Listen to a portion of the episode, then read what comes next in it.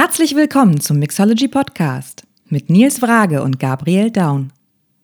Episode 12 Herzenssache Bar. Einmal Markenbotschafter und zurück. Heute für euch zu Gast Pum Silatrakon.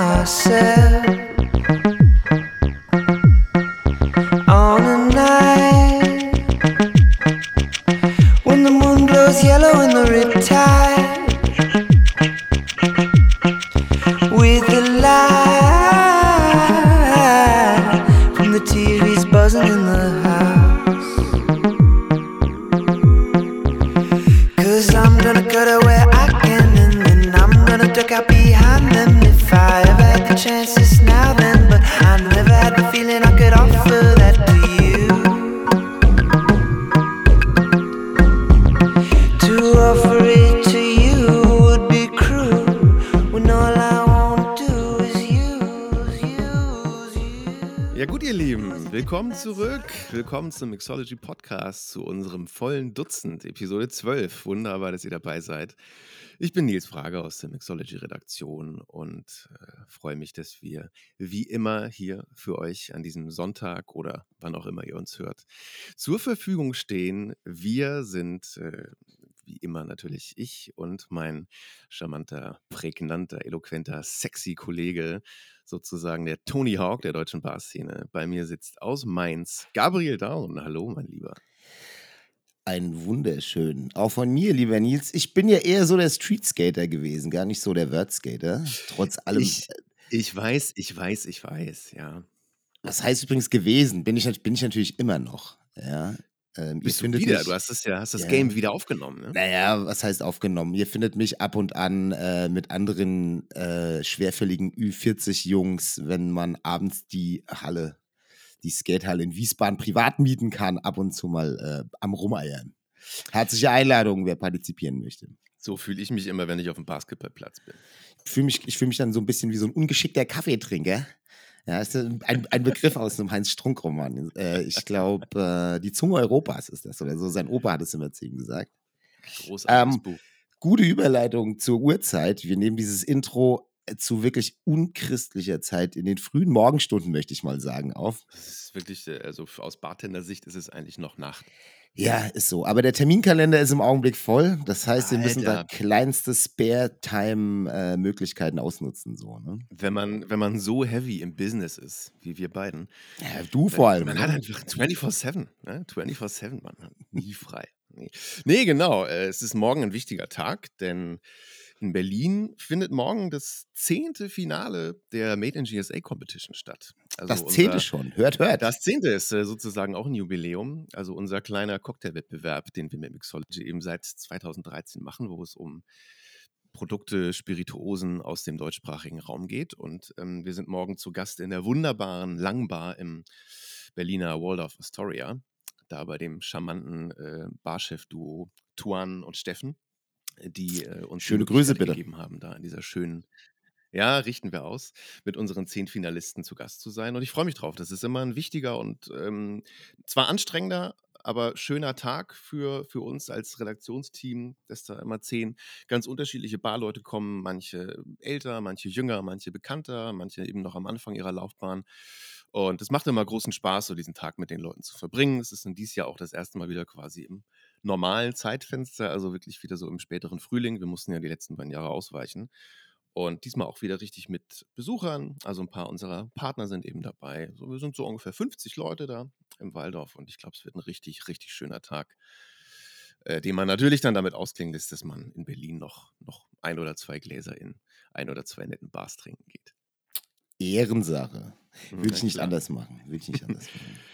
Und äh, ja, wo wir bei Bars sind, bei euch steht was an, ne? Eine kleine Veränderung, Gabriel, bei dir. Ja, ich habe es ja schon, ich habe ja schon mal angeteasert, dass sich so mein Aufgabenbereich äh, verändert hat in der innerhalb der Gruppe, schon, für ja, die ja. ich arbeite und genau. Ähm, leider, leider, leider haben wir beschlossen, die Geckos-Bar, in der ich ja dann doch elfeinhalb Jahre ähm, gewirkt habe oder wirken durfte, jetzt äh, zu schließen. Die Ähm, Geckos-Bar, die ja übrigens äh, geöffnet wurde an unser beider Geburtstag. so sieht's aus. hier ein Fun-Fact für unsere Hörerinnen An meinem Hörer. 30. sogar. An meinem 1.12.2010. 26. Genau. Aber für alle, 1.12. auf jeden Fall Ehrengeburtstag. Äh, genau, Ehrengeburtstag ähm, für Ehrenmänner. Äh, genau, ja, wir schließen äh, die Bar jetzt, beziehungsweise haben sie eigentlich schon geschlossen. Aber es ist, wie es ist, auf zu neuen Ufern. Ja, ähm, hat viel, viel Spaß gemacht. Wir haben uns auch gebührend davon verabschiedet im Kleinkreis mit allen ehemaligen Bartendern, DJs und so Mhm. weiter. Haben nochmal ein paar Drinks zusammengenommen und ein paar alte Geschichten ausgetauscht. Äh, und jetzt geht's weiter. Blick nach vorne, Kopf nach oben, auch wenn der Hals dreckig ist. Und ähm, jo, Abfahrt. Ne, es geht immer weiter. Die Welt, die, Welt, die Welt ist eine Reise. Die Welt ist eine Reise und wir sind nur die Botschafter. Apropos Botschafter. Mhm. Äh, wen haben wir denn heute, wen haben wir denn heute zu Gast? Oh, das war eine Überleitung wie zerlassene Butter. Na, weiß ich noch nicht. Ich bin mir nicht sicher, ob es nicht vielleicht auch ein bisschen zu plump gewesen ist. Nein, das war schon, war schon nice. Ich denke, da pflichten uns äh, alle Hörer oder pflichten dir alle Hörer bei.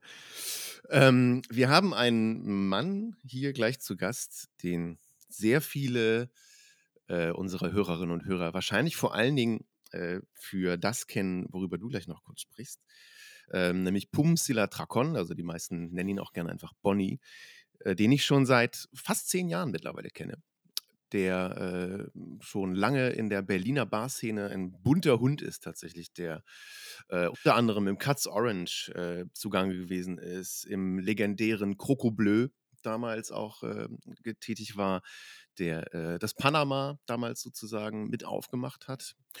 Und ähm, der auch tatsächlich, was vielleicht mittlerweile gar nicht mehr viele wissen, weil es schon lange her ist, auch mal Praktikant bei Mixology sogar gewesen ist.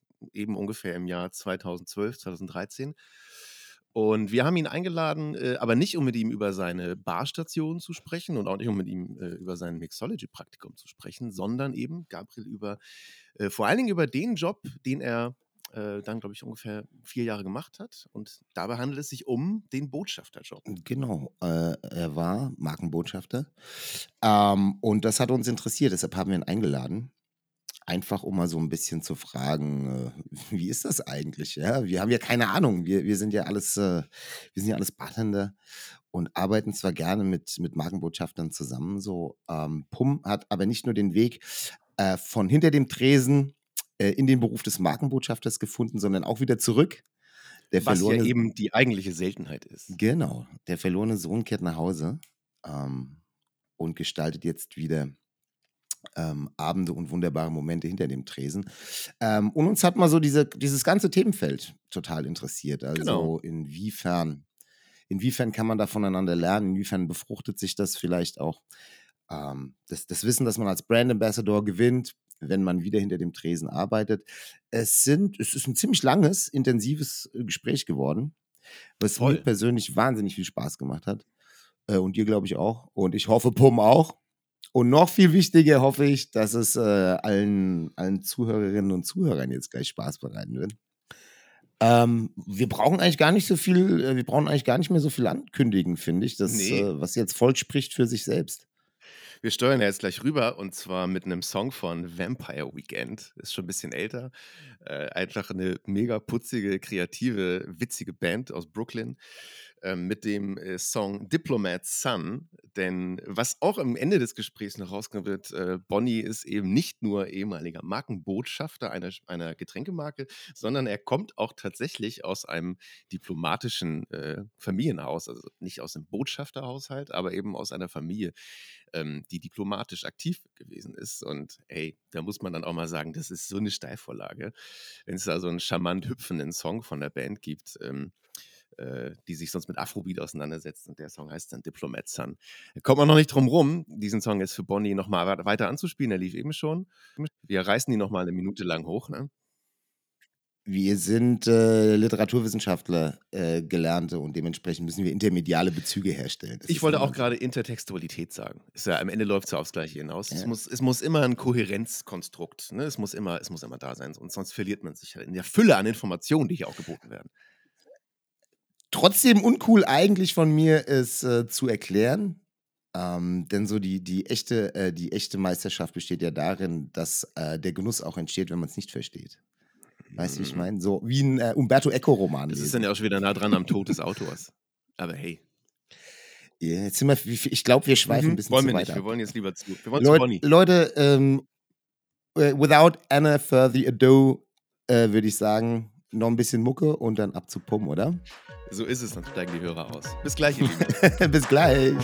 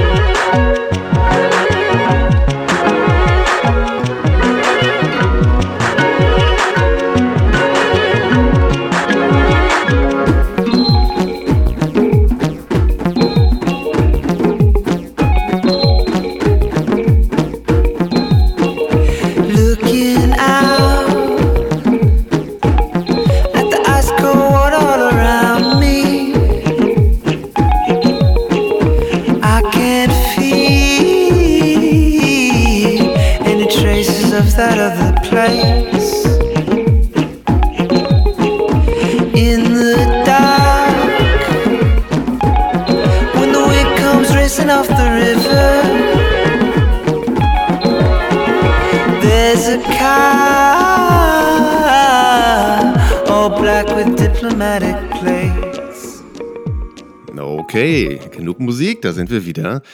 Und äh, wie eben angekündigt, natürlich jetzt nicht mehr zu zweit, sondern zu dritt. Bei uns jetzt einer der most charming guys unserer Branche. Wie versprochen, die meisten nennen ihn Bonnie. Ähm, das werde ich gleich auch wieder tun. Jetzt einmal richtig für euch. Hier bei uns nun Pum Sila Trakon. Hallo, mein Lieber. Hallo. Bum. Willkommen in unserer bescheidenen Podcast-Hütte. Ja, schön bei euch zu sein. Das ist mir eine Ehre.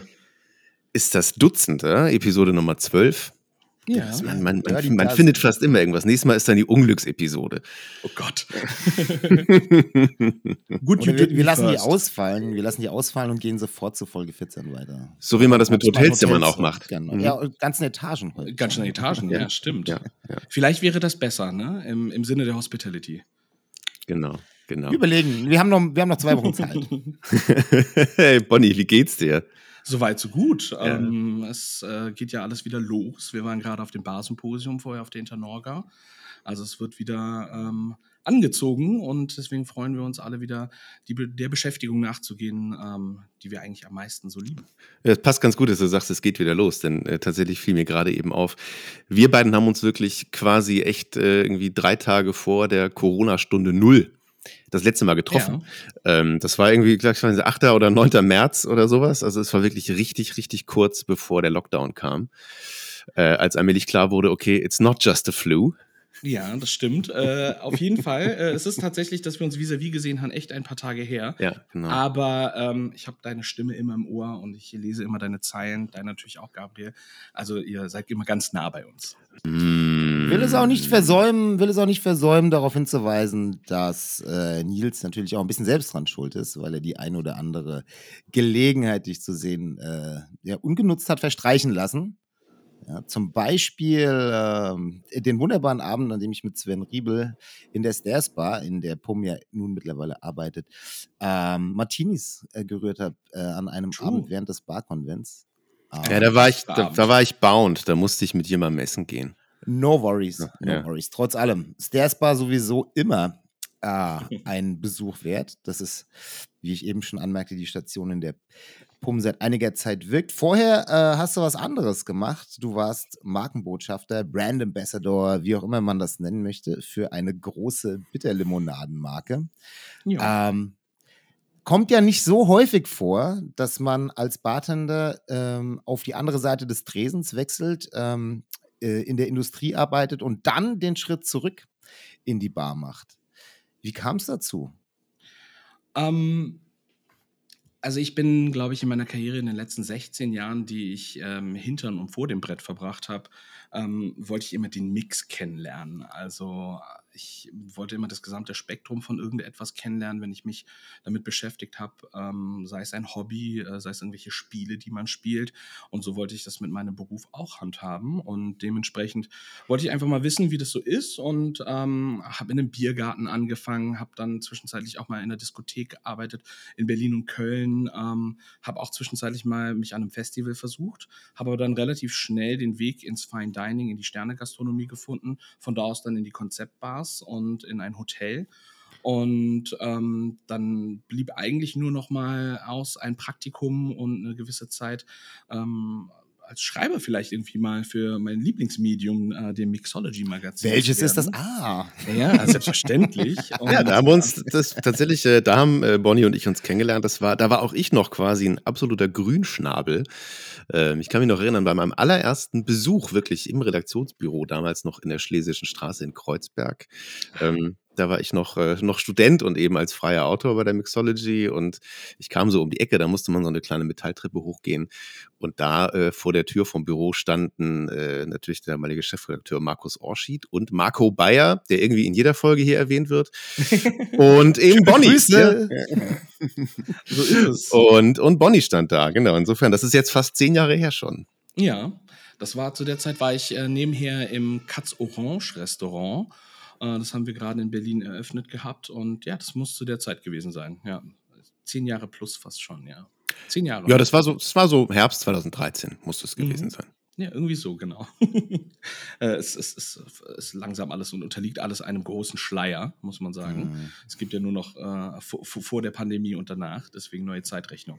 Ja, ja und wir sind alle in dem Alter, wo man äh, eine Dekade auch gar nicht mehr als lang wahrnimmt. Das kann, muss man sich einfach eingestehen. Ne? So ist es, ja. wie ein langer Sommer. Mhm. mhm. Und wir haben noch zwei, drei gute Sommer vor uns hoffentlich. Absolut. Aber äh, wie gesagt, äh, den ein oder anderen netten Sommer auf jeden Fall auf der Mixology-Terrasse ähm, verbracht. Äh, dort natürlich genau die Leute kennengelernt, die man immer kennenlernen wollte, Einblicke bekommen in Kulissen und ähm, da ist natürlich die Lust auf mehr geweckt worden. Deswegen hatte ähm, mir damals die Macher vom Barkonvent auch die Möglichkeit gegeben, einfach nochmal äh, dort reinzuschnuppern. Also wie ist es, äh, so eine Fachmesse, die ich bis zu dem Zeitpunkt nur als Besucher kannte, mal mitzuorganisieren als rechte Hand von so einem Organisator. Das war sehr, eine sehr, sehr spannende Zeit und ähm, dann durfte ich mich nochmal äh, eine gewisse Zeit im Le Croco Bleu äh, äh, selbst verwirklichen. Wir haben dann danach noch das Panama aufgemacht für die CFL-Gruppe, zu dem auch das Katz Orange gehörte. Und dann bin ich gefragt worden, ob ich nicht Lust hätte, ähm, mit Arndt Hennig Heißen an einer neuen Limonade zu arbeiten. Und ähm, also wurde dann aus ähm, Auftragsarbeit, engere Zusammenarbeit zu Partnerschaft und dann ähm, bin ich der globale Markenbotschafter von Thomas Henry geworden. Ja. Du hast das, glaube ich, wenn ich mich, äh, so korrigiere mich, wenn ich mich richtig erinnere, warst du erst sozusagen in Teilzeit der genau. Markenbotschafter, genau. richtig? Also hast noch ein bisschen bar gemacht in Panama und irgendwann wurde dann aber quasi der Hebel umgelegt. Genau. Ähm, beide Seiten dachten zu dem Zeitpunkt, dass es eine gute Idee wäre, eine ähm, Vollzeitstelle, die eigentlich mehr als eine Vollzeitstelle ist, in Teilzeit zu mhm. verwandeln. Aber ähm, man hat nach drei Monaten gemerkt, das wird nicht funktionieren und ähm, mhm. dann hat man nochmal neu verhandelt, Dinge geändert, ähm, andere Positionen eingenommen und dann war das eine gute Nummer, ähm, weil man brauchte einfach jemanden, der sich Vollzeit um diese Sachen kümmert. Und ähm, ja, genau. und ohne ein Klugscheißer äh, sein zu wollen, äh, also du weißt ja nicht Markenbotschafter für den Raum Berlin, sondern als globaler Markenbotschafter kann ich mir vorstellen, dass da allein quasi so die Reisetätigkeit also das schiere Unterwegssein, ja Transit, äh, schon so viel Zeit frisst, dass damit eigentlich schon die halbe Stelle dann irgendwie gekesselt ist. Oder? Äh, schon, es geht viel, viel Zeit drauf äh, flöten. Man lernt aber Dinge wie äh, an an und zu unmöglichen Zeiten und Orten zu schlafen und auch zu arbeiten. Das ist was, was man definitiv lernt. Ähm, aber ähm, das soll natürlich jetzt nicht wie ein riesiges Luxusproblem klingen.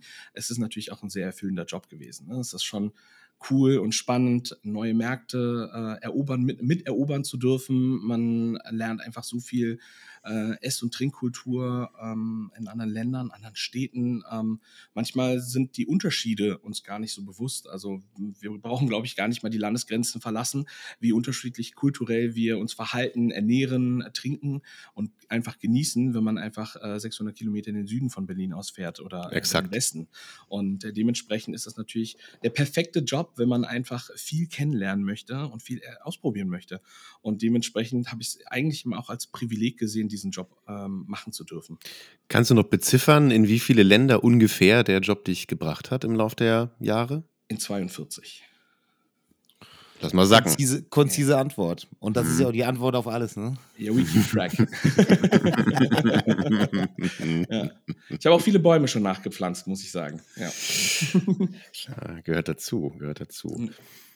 Und ähm, genau, dann hast du dich ähm, vor ungefähr, na, vor knapp zwei Jahren zurückgezogen von dem Posten. Genau, also es ist, es ist, ähm, ich bin in der Zwischenzeit Vater geworden und ähm, Prioritäten ändern sich. Ähm, der Lebensmittelpunkt liegt nicht mehr im Koffer, sondern einfach zu Hause.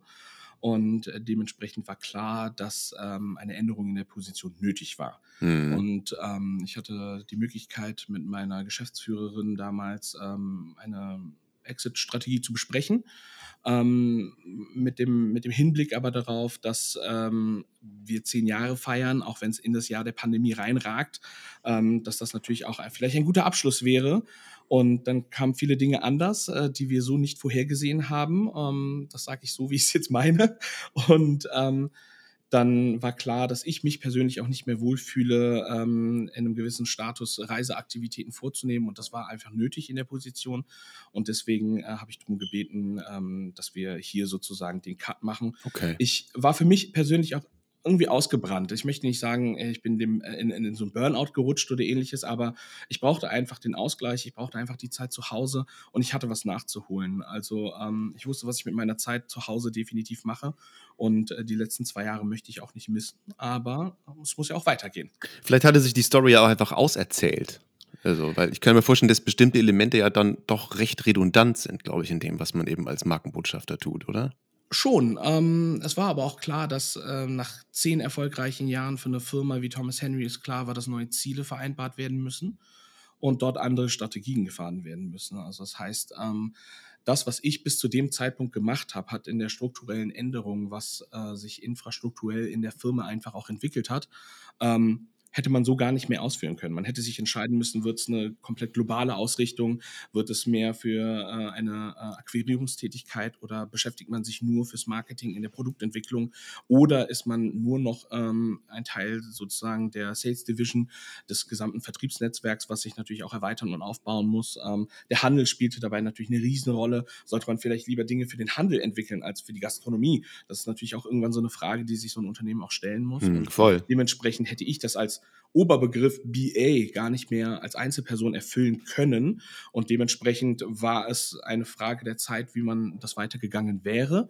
Aber ähm, manchmal gibt es dann einfach so eine Zeit, äh, kommt einfach so ein Virus daher und nimmt dir diese Entscheidung ab. Und ähm, ich möchte diese Zeit, die ich zu Hause hatte, nicht missen, muss ich sagen. Ja. Ist ja auch eine krasse, ist ja auch eine krasse Nummer, wirklich dann so viel unterwegs zu sein. Ich habe mich mal mit John Gakuro unterhalten, ist schon über zehn Jahre her, der damals für einen Cachaça-Brand äh, der globale Markenbotschafter war und der sagte mir dann irgendwann, äh, Gabriel, manchmal wache ich morgens auf und bin mir noch nicht mal sicher, auf welchem Kontinent ich mich gerade befinde. so, ähm, und das hört, das hört sich jetzt erstmal crazy nach großer weiter Welt an, aber eigentlich ist es ja gar nicht so schön.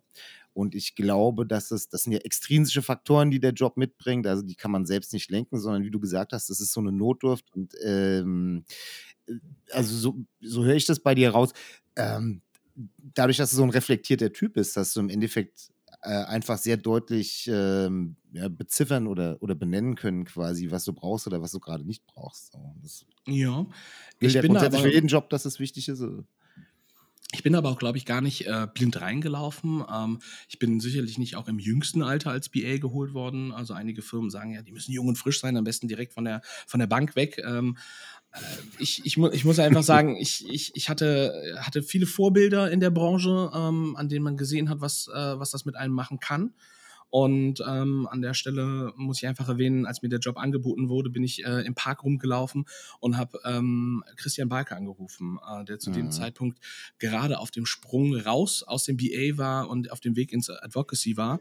Und den habe ich einfach gefragt. Also, wenn es einer weiß, ähm, wie man äh, zehn Jahre plus diesen Job machen kann mit dem ganzen Reisen drum und dran und einem stabilen Sozialleben, sag ich mal, ähm, und dabei immer noch so fresh aussehen kann und sich morgens im Spiegel immer noch betrachten kann, das wäre vielleicht ein Typ, den solltest du mal fragen. Und wir hatten, er hat sich die Zeit genommen, lange mit mir zu telefonieren und wir haben viele Aspekte seines Lebens, meines Lebens da äh, durchgesprochen, Unterschiede, Dinge, die vielleicht ähnlich sind, Dinge, auf die man einfach vorbereitet sein möchte. Wenn man, wenn man einfach ein Typ ist, der äh, es genießt, jeden Abend zu Hause zu sein und in seinem eigenen Bett zu liegen und das einfach höchst wichtig ist, dann ist das einfach nicht der Job. Also man muss das schon okay finden, äh, vielleicht auch mal einen Monat lang aus dem Koffer zu leben und ähm, irgendwann zu wissen, wie die, wie die Stewardess vorne halt heißt, äh, weil man sechsmal diesen Flug in, in drei Monaten macht.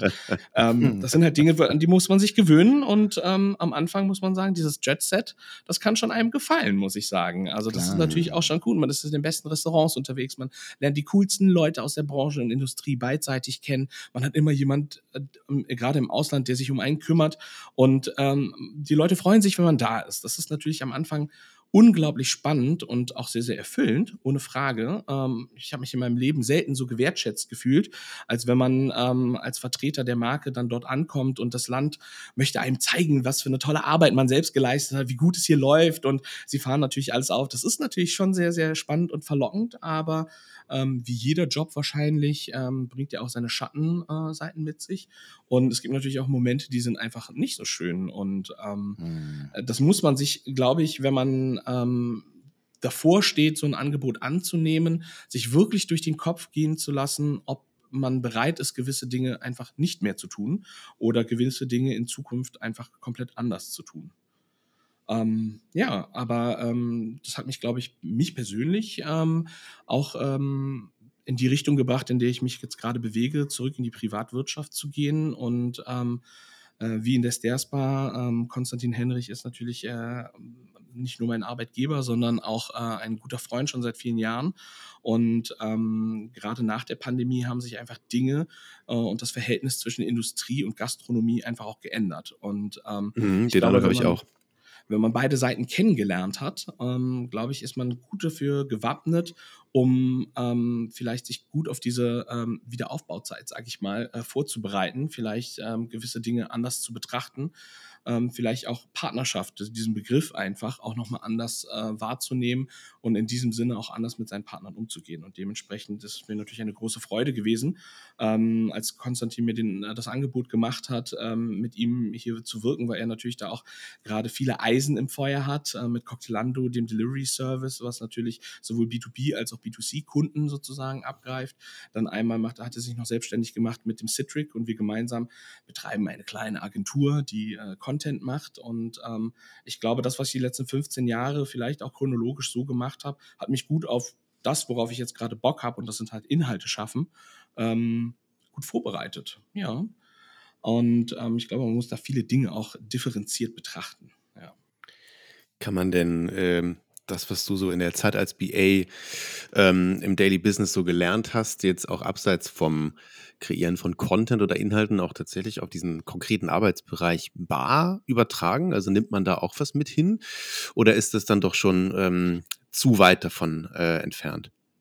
Absolut. Ähm, also wenn ich zwei Dinge gelernt habe äh, in der Zeit als BA, ähm, die ich jetzt heute tagtäglich in, in der Bar, ob sie meine eigene ist oder die von einem Partner oder ähm, als Angestellter, ähm, sind zwei Dinge. Und zwar ist einmal, wie funktioniert Verhandlungsstruktur? Ähm, ich habe einfach einen immensen Vorteil, wenn ich weiß, was ist die Zielerfassung meines Gegenübers, was sind die Rahmenbedingungen, wie funktioniert die Wertschätzung von Input und Output, ähm, wie halte ich eine gute Waage im Bereich Nehmen und Geben, was kann ich eigentlich von so einem Industriepartner abverlangen und was erwartet der von mir? Und das gibt natürlich ein gewisses Hintergrundwissen, was in der Selbsteinschätzung ähm, auch total wichtig ist, ähm, was ist überhaupt mein Value oder das Value meines Unternehmens für die Industrie, was bedeutet das eigentlich? Und ähm, bringe ich mich da zu Genüge ein? Also das heißt, ähm, positioniere ich mich, also ist meine Selbstwahrnehmung eigentlich auch die Wahrnehmung meines Industriepartners? Bin ich ein Imagekunde? Bin ich kein Imagekunde? Bin ich definitiv ein Upselling-Outlet oder die verschiedensten Wege? Ähm, das, das hilft natürlich ähm, und das gehört alles zur Verhandlungsstruktur und das lernt man, wenn man beide Seiten kennengelernt hat, bringt es natürlich einen immensen Vorteil. Und ich würde sagen, das Zweite ist ähm, die Differenzierung von B2B und B2C. Also ähm, während meines Studiums waren das auch nur Worte, die man in, der, in dem Kapitel Marketing gelernt hat. Ob man jetzt ähm, Politikwissenschaften, BWL oder ähm, äh, Event und Tourism studiert hat völlig egal. Ich würde sogar noch weitergehen. Ich, mittlerweile wahrscheinlich so zwei, zwei Schlagworte oder Begriffe, die irgendwie wahrscheinlich jeder mehr oder weniger äh, zu, zu kennen meint, weil er weiß, was die Abkürzung wortwörtlich bedeutet. Aber das ist ja eben nur, ist ja erstmal nur der halbe Schuh vielleicht von den Paar Schuhe. Ne? Absolut. Also ich ja. glaube, ähm, vorher waren es erstmal Begrifflichkeiten, die auch Sinn machen. Sie äh, per Definition so zu differenzieren, aber wenn man dann anfängt, Limonade, Schnaps, äh, jeder, der selbstständig äh, eine Barunternehmung hat, wird das kennen, dass man irgendwie doch in Zielgruppe denken muss. Und vielleicht möchte man das, was man tut, an andere Leute verkaufen, als die vielleicht doch tatsächlich die Laufkundschaft ist. Und entweder findet man sich damit ab oder man erzieht sich das. Ähm, dafür braucht man einen gewissen Atem, aber ähm, wenn man plötzlich das Geld von anderen Leuten, von einem Unternehmen verwaltet und dann in Projekte investiert, die sich äh, ähm, Marketing nennen und einen schwer empirisch messbaren, ähm, eine, Rückkopplung, einen, einen also es ist ja total schwierig zu messen, wie erfolgreich Marketing gewesen ist. Entweder kommt es bei den Leuten gut an oder nicht, aber ob es sich nochmal verkauft, ist, der, ist das andere Parameter. Und ähm, das ist, glaube ich, für uns total wichtig gewesen, ähm, hier mit Konstantin zum Beispiel auch in der Stairs Bar zu differenzieren. Für wen mache ich, für wen mache ich B2B-Geschäft eigentlich und wer ist mein B2C-Kunde und wie differenziert der sich nochmal? Wie clustert der sich? Und ähm, ich habe ähm, zum Beispiel die Jungs aus dem One Trick Pony, also die haben dann ein fantastisches Controlling, weil Information ist key. Wenn ich weiß, wer mein Gast ist und mich mit dem beschäftige, dann kann ich natürlich strukturell besser einfach ähm, sagen, so hoch ist meine Marge, das muss mein Einsatz sein. Ähm, Controlling ist einfach key und dementsprechend, das, das lernt man, glaube ich, in der Industrieseite, Budgetverwaltung und diese Differenzierung von Ziel, äh, äh von Zielgruppen. Ja. Crazy. Also beide äh, Gedanken, äh, die du angesprochen hast. Der erste, dass ähm, die Industrie, die ihre Brand Ambassador schön frisch mag, ja, und die dann äh, nach, einigen Jahren, nach, einigen Jahren, in der, äh, ja, in, in der Bargastronomie normalerweise dann noch irgendwie rekrutiert so, holen sich natürlich damit auch das geballte Wissen, wie es auf der Seite der Barbranche aussieht. Ne? Äh, während diejenigen, die auf der Seite der Barbranche verbleiben und dann quasi mit jenen, die gewechselt sind und beide Seiten kennen, eigentlich immer in Verhandlungen und so weiter einen wahnsinnigen Nachteil haben. Denn natürlich werden sie sehr gut gelesen von den Leuten, die ehemals ihre Fachkollegen waren und jetzt äh, für die Industrie arbeiten. Umgekehrt können sie aber natürlich die ehemaligen Fachkollegen nicht so gut lesen. Es sei denn, man macht so wie du und kommt dann irgendwann zurück. Ja, dann, ja. Äh, dann wird es spannend. Ähm, und das erste und das zweite, ähm, die Folge mit Andy Schöler, ähm, die dritte war das, glaube ich, die wir aufgenommen haben. Äh, das ist ja auch schon mal an, angeklungen. Ich finde, es gibt noch viel zu wenige Bars, ähm, die das so angehen, also so professionell und wirklich sagen, es gibt bestimmte äh, Fragen, die wir uns stellen müssen, Controlling, Informationen, die wir brauchen, um unser Business, denn nichts anderes ist ja auch eine Bar, wenn man sie betreibt, ähm, so gut und ähm, lukrativ und profitabel wie möglich aufstellen zu können. Also ich glaube, da gibt es tatsächlich noch ein bisschen was na, Nachholbedarf zu lernen. Absolut. Ähm, ich glaube, da, drin liegt auch die Zukunft. Also wenn ich mich in ein Auto mhm. setze und dem vertraue, dass es mich sicher von A nach B fährt ohne Fahrer in Zukunft, warum vertraue ich nicht dem Algorithmus, der mir erklärt, dass äh, meine Getränke zu günstig sind? Also ähm, ich, ich, ich, ich, ich, habe großen Respekt vor Erfahrung und für wie es früher gewesen, gewissermaßen lief und ähm, dass man gewisse Sachen über den Daumen peilen kann. Ähm, ich bin vielleicht nicht so ein Mensch. Ich bin der Meinung, ähm, volle Transparenz gibt mir volle Informationen und wenn ich volle Informationen habe, ist mein Interpretationswert am besten. Und ähm, dementsprechend ähm, versuche ich äh, also gerade in der Gastronomie ähm, Inventur sollte nicht ein leidiger Begriff sein, sondern sollte der Moment der Wahrheit sein und ähm, ähm, gibt uns einfach Informationen über nicht nur das, wie unsere Gäste es empfinden und wie sie es gut heißen, sondern auch, ist das, was ich mache, überhaupt lukrativ? Und am Ende des Tages muss es das sein, weil ähm, äh, wir haben in der ähm, Pandemie alle gemerkt, ähm, in Schönheit sterben möchte von uns keiner und wenn es sich nicht rechnet. Ähm, ich glaube, das ist ein großer Aspekt und ähm, um das in Verbindung vielleicht nochmal zu bringen, die größte Erkenntnis, die ich ähm, in, in der Zeit in der Industrie hatte, ist, es war ein richtiger Augenöffner zu sehen auf Zahlen, wie unrelevant unser Mikrokosmos von Mixologendasein eigentlich ist, wenn man es in Pure Numbers sieht über alle Liquide, die in irgendwelchen Gebinden verkauft werden. Also wenn wir von Bitterlimonaden sprechen, sprechen wir von, dass Leute das überhaupt kennen, ist Wahnsinn.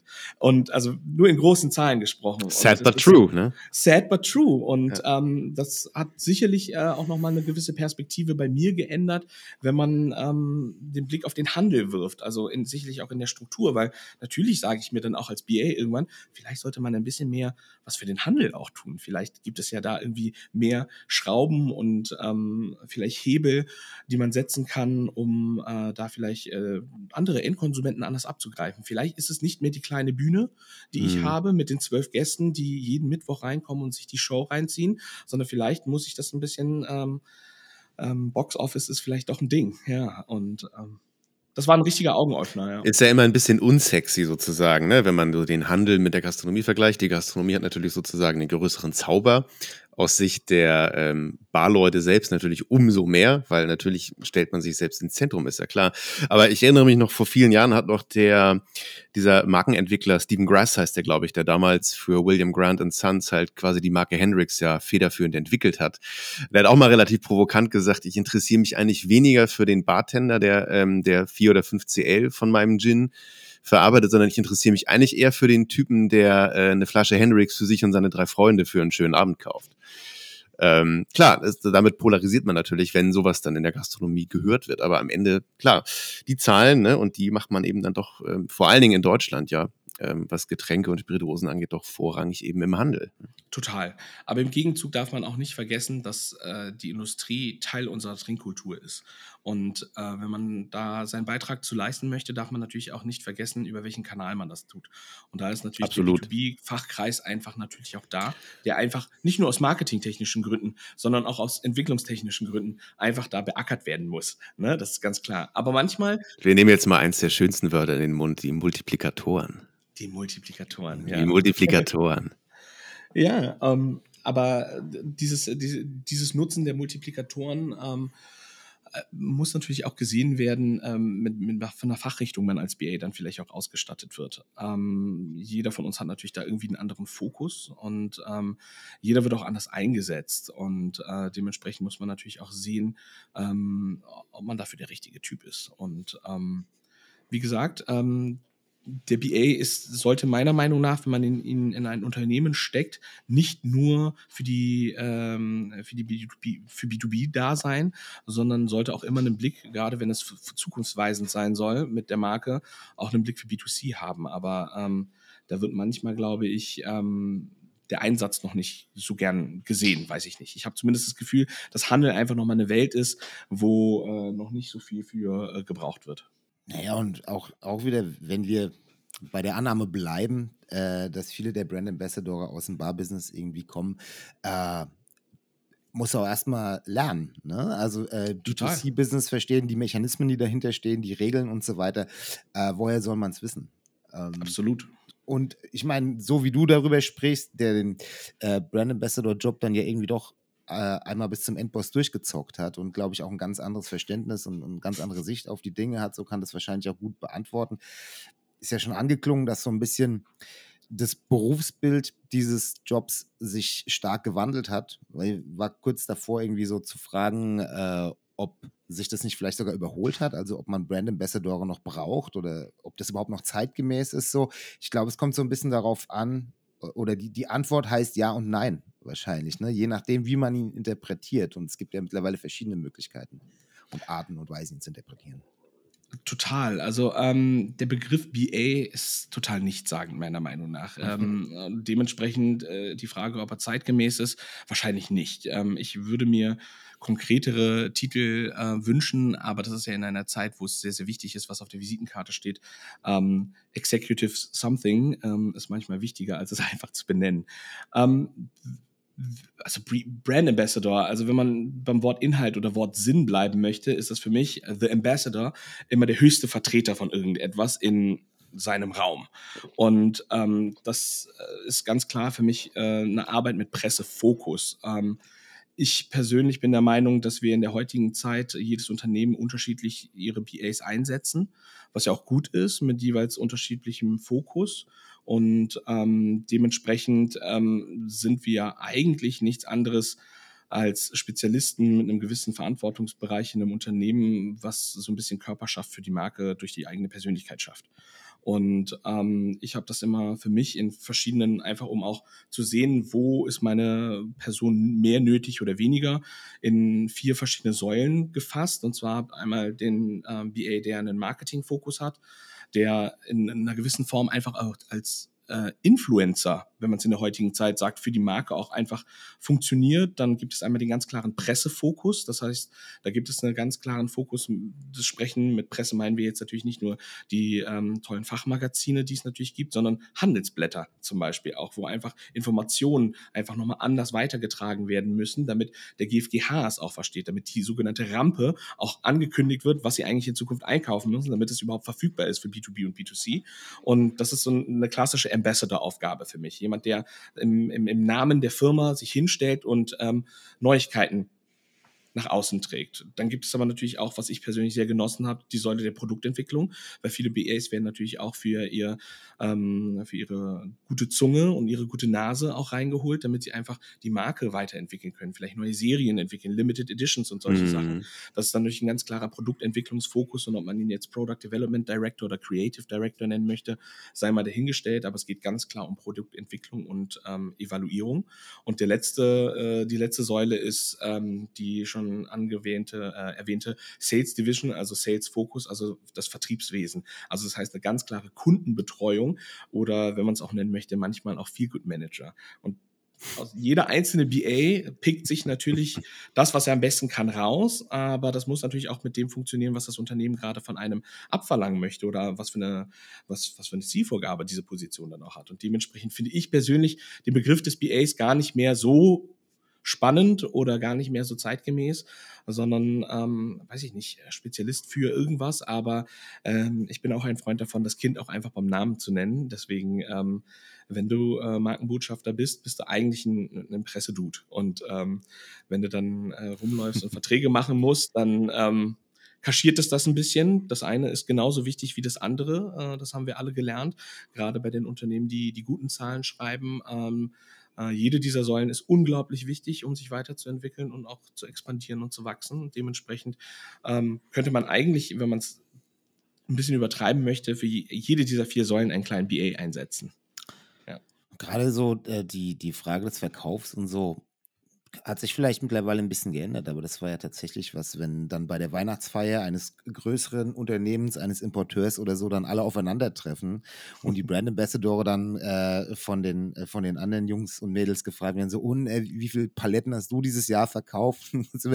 ja, ganz steady wie immer null. Und die dann völlig schockiert warum, warum hast du nichts verkauft? Was machst du dann überhaupt in unserem Unternehmen und so weiter? Ist wahnsinnig schwierig, denen dann zu erklären, ich bin hier, um den Gospel der Marke irgendwie unter Volk zu bringen und zu verbreiten. So. Ja, aber das war ja genau der klassische BA-Begriff, ne? den man so, ja. lass so ab 2005, 6, 7 halt irgendwie kennengelernt hat, so diese erste Generation mit eben so Leuten wie, wie John Gakuru, was, was Gabriel vorgesagt hat. Mhm. Das waren ja wirklich noch, also diese Global BAs der ersten Stunde, das waren waren ja noch so die klassischen Rampensäue, die ja tatsächlich. Hey, der wurde dafür bezahlt, rumzufliegen ja, und Caipirinha zu trinken. Die eben tatsächlich so, sozusagen keine Verkaufsaufgabe hatten. Ne? Keine Ahnung, ob die schon Zielvorgaben hatten oder ob die wirklich quasi so als so ein irgendwie durchlaufender Posten auf verschiedene Abteilungen verteilt worden sind. Aber das hat sich ja tatsächlich ähm, in den letzten Jahren sehr stark gewandelt. Es gibt ja auch dann irgendwie teilweise andere Begrifflichkeiten. Manche nennen es mittlerweile irgendwie Trade Ambassador. Es gab mhm. auch schon mal einen Bar Ambassador bei einem, bei einem größeren Unternehmen in Deutschland. Deutschland. Ähm, ich denke, das ist halt auch so eine normale Entwicklung die vielleicht auch damit einhergeht, dass die ein oder andere Marke oder Firma dann eben nach einigen Jahren auch gemerkt hat, okay, wir haben für diesen Posten jetzt im Laufe der letzten vier Jahre so und so viel 100.000 Euro ausgegeben. Lohnt sich das eigentlich in der bestehenden Form für uns in unserer Betriebsgröße überhaupt? Ne? Das ist ja auch, ich hatte so es gab so eine Zeit, als eben auch tatsächlich etwas kleinere Marken oder kleinere Firmen damit begonnen haben, sich quasi einen Markenbotschafter oder eine Markenbotschafterin zu nehmen, wo es so, ein, so eine Art Must-Have irgendwann wurde. Sozusagen. Wir haben eine Marke mit einer bestimmten Präsenz. Wir brauchen jetzt auch jemanden, der diesen Posten übernimmt. Und ich glaube, es hat sich dann bei vielen Firmen doch irgendwann die Einsicht gezeitigt, okay, wir brauchen diesen Posten vielleicht zumindest in der Form irgendwie doch nicht. Ne? Ja. Ist dann ja auch ein Learning natürlich, aber mein Eindruck ist auch, was du zu der Inventur gesagt hast, die man vielleicht einfach als spaßig wahrzunehmen lernen muss. Äh, mein Eindruck ist, dass tatsächlich sozusagen eine positive Konsequenz, glaube ich, der ganzen Pandemie-Geschichte bislang schon ist, das habe ich auch in einem Artikel vor einigen Wochen geschrieben, dass, glaube ich, dieser ganze kaufmännische und natürlich sehr schnöde Aspekt bei den Leuten flächendeckend doch deutlicher in, ähm, in die Köpfe und aufs Tableau gerückt ist. Einfach zu sehen, okay, am Ende, wir geben so und so viel aus, das und das müssen wir halt einnehmen. So, und das ist erstmal leider natürlich total traurig, weil es eben so mega unromantisch ist, aber das ist eben leider doch der Leitgedanke. Und ich habe den Eindruck, das ist tatsächlich momentan zumindest, kann sich ja auch wieder ändern, ist das einfach ein Thema, das auch bei jüngeren Leuten aus der Szene schon ein bisschen mehr im Kopf ist, als es vielleicht vor drei Jahren, so im, im späten Frühling 2019 gewesen ist. Ist ja auch keine neue Erkenntnis, ne? Also, ähm, kleiner Teaser, nicht in der kommenden, aber in der darauf folgenden Mixology-Ausgabe wird es ja auch bei mir in meiner Artikelserie um äh, Harry Johnson gehen. Und der äh, schreibt das 1882 schon ganz deutlich in seinem Buch, ne? dass äh, Bartenders are Salesmen und gibt auch ziemlich eindeutige Hinweise darauf, wie man sich als ein solcher zu verhalten hat. Ähm, mm daran vielleicht mal angeschlossen die Fragepumpe, was mich äh, auch brennend interessieren würde.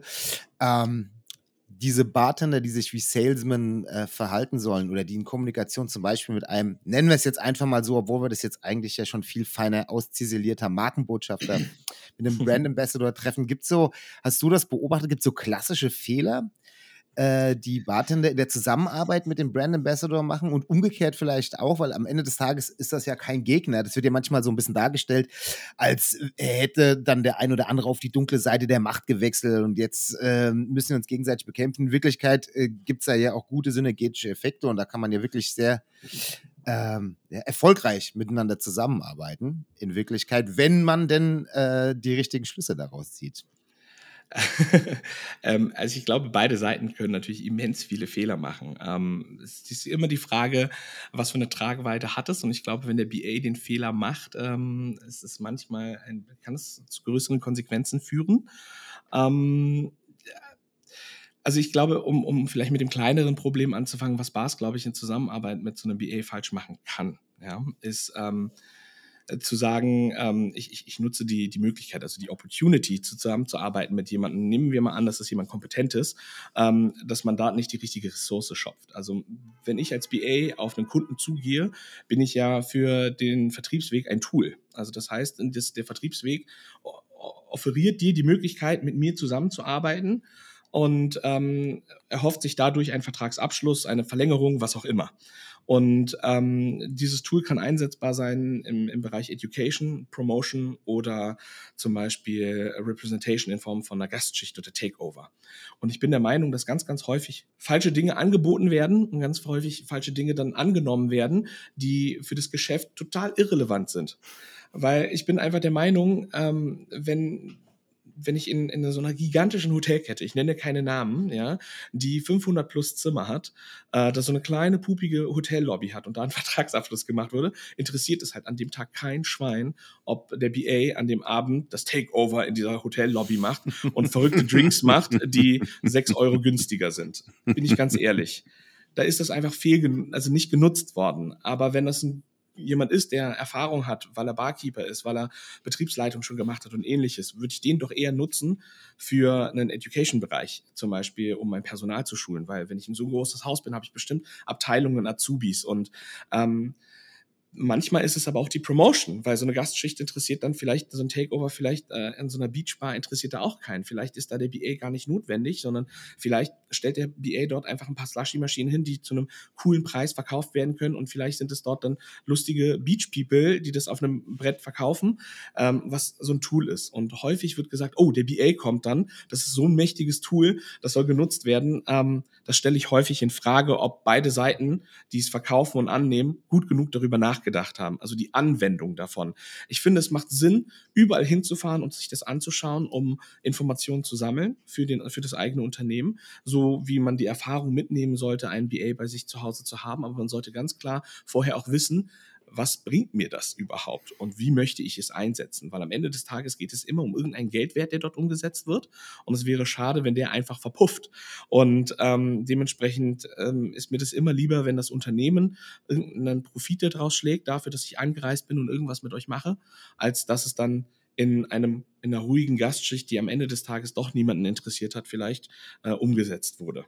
So, das ist sowas, was, was Bars, glaube ich, dass ich gerne Bars mitgeben möchte, dass wenn eine Marke bereit ist, Geld umzusetzen, Leute, denkt darüber nach, was braucht ihr eigentlich? Und wenn ihr der Meinung seid, vielleicht wären 500 Gläser, die gebrandet sind, doch besser, dann nehmt die Gläser. also ohne jetzt irgendwie auf meine Beruf rumzuhacken, aber ein bisschen drüber nachdenken, weil wenn ansonsten Geld umgesetzt wurde, das macht für beide Seiten dann keinen Sinn. Was BAs, glaube ich, häufig auch falsch machen, ist, ähm, das selber auch nicht zu erkennen, ob das Einsatzgebiet gerade das Richtige ist und dann natürlich auch Rücksprache zu halten mit den Leuten, die das organisieren, ist ähm, die Form, wie teilweise dann zwischenmenschliche Beziehungen geführt werden. Also ich persönlich pflege natürlich Verhältnis zu anderen Barleuten genauso, wie ich es früher auch gepflegt habe. Wenn man aber ein BA ist, darf man nicht vergessen, dass wenn man in der Öffentlichkeit unterwegs ist, ähm, nicht nur diese Privatperson ist. Das bedeutet nicht, dass man nichts mehr anderes trinken darf oder ähnliches. Das meine ich gar nicht. Aber man darf nicht vergessen, dass diese Position, allein schon das, was im Namen trägt, eine gewisse Integrität mitbringen sollte. Und ähm, man sollte nicht vergessen, dass man am Ende des Tages, äh, wenn man auf der Payroll steht, diese Marke auch repräsentiert und ähm, ich weiß, dass es manchmal im Eifer des Gefechts, gerade wenn man eine Rampensau ist und auch richtig Laune haben kann, ab und an manchmal vergisst, äh, für wen man arbeitet. Das ist, glaube ich, ein Fehler, den ich gerade vielleicht den jüngeren Kollegen mitgeben muss. Ähm, weniger ist manchmal mehr, weil wenn es zu viel gewesen ist, äh, bringt es manchmal Konsequenzen mit sich, die nicht mehr rückgängig zu machen sind. Das ähm, sehe ich doch tatsächlich gerade international, muss ich sagen, in Deutschland. Ähm, ähm, haben wir unsere Erfahrungen mit BAs gemacht im Ausland, wo es sich nochmal in einem anderen Tempo entwickelt äh, und BAs doch nochmal anders eingesetzt werden, sieht man das doch schon verstärkt, dass gerade die jüngeren Kaliber sich manchmal doch übernehmen. Und das ist etwas, ähm, es ist doch manchmal einfach besser, einen Drink auszusetzen und vielleicht dann mhm. einfach den übernächsten zu nehmen. Und ähm, man, man muss sich, man ist in dieser Position und viele werden es akzeptieren. Man wird auf seiner Kompetenz, wird man sich beweisen können, es ist nicht das Trinken an der Bar, wenn ich es einfach auf den Punkt bringen darf. Ja. Don't get high on your own supply. Ja. Aber es ist ja definitiv schon so, ähm, mein Eindruck zumindest, kann auch ganz ähm, subjektiv und individuell sein, dass, glaube ich, schon sehr, sehr viele Barleute ähm, so, ne, irgendwo in der dunklen Ecke ihres Herzens, um die Metapher weiter zu bemühen, natürlich so irgendwo diesen, diesen kleinen Wunsch haben, ah ja, so ein BA-Job würde ich schon ganz gerne irgendwann mal machen. Ähm, ähm, jetzt hast du ja sogar schon einiges so daran ähm, genannt, an dem Beruf, was eben so nicht nur Glory und Fame ist. Ähm, aber gibt es da noch mehr, was so ein bisschen dazu beiträgt, dass es doch äh, eben halt ein bisschen ein Trugbild ist? Oder, oder war das schon eben in den Sachen, die du so angesprochen hast, äh, enthalten? Also ich glaube, das sind die Details, die den Job ähm, ausmachen, die sehr individuell sich ergeben durch das Unternehmen, durch den Umstand. Und durch die Marke wahrscheinlich auch. Ne? Und durch die Marke natürlich ja. auch. Ähm, ich, ähm, in dem Zusammenhang sollte man sich natürlich immer auch überlegen, kann ich diese Marke überhaupt, wenn wir es gerade sagen, überhaupt repräsentieren? Und darüber sollte lange nachgedacht werden. Ähm, ich habe für die Marken, für die ich arbeite, ähm, ich habe auch viele coole Jobs abgelehnt mittlerweile, weil ich einfach mhm. gesagt habe, hey, nee, kannst du nicht bringen. Du kannst jetzt nicht bei denen anfangen. Äh, ob ich Bock hätte oder nicht, das sei mal dahingestellt. Aber ähm, das ist eine Entscheidung, die trägt man für eine gewisse Zeit auch mit sich. Vor allen Dingen, wenn man sagen möchte, man hat es gut gemacht und man äh, kann das äh, erhobenen Hauptes auch sagen. Und wenn man dafür einsteht, Dinge verändern sich, äh, Ansichten ändern sich natürlich auch, aber man sollte sich immer überlegen, für welche Marke möchte ich das überhaupt tun. Ja. Und ähm, weil ich, also ich, ich denke, das größte Trugbild ist, ähm, dadurch, dass wir uns natürlich nur über eine Ebene kenne, äh, kennen, und das ist natürlich die Bar, ähm, ist der Mittelpunkt über das, was wir sprechen, natürlich auch die Bar. Aber jeder von uns hat auch irgendwie noch ein Privatleben oder sollte man irgendwie haben, meiner Meinung nach. Ich bin immer ein großer Fan davon, wenn Leute Hobbys haben. Und ähm, ich finde, ein guter Nerd äh, kann sich äh, da gerne reinsteigern, aber der Ausgleich macht, die Pausen bringt's. Und ähm, dementsprechend ähm, das verändert so viel mit dem Privatleben, so einen Job. Also gerade wenn man das international macht. Ähm, die, der Reiseaufwand alleine, äh, die Zeit, die man nicht zu Hause hat. Also wenn man jung, ungebunden ist und Bock hat, 130 Prozent zu geben, dann ist es genau der richtige Job.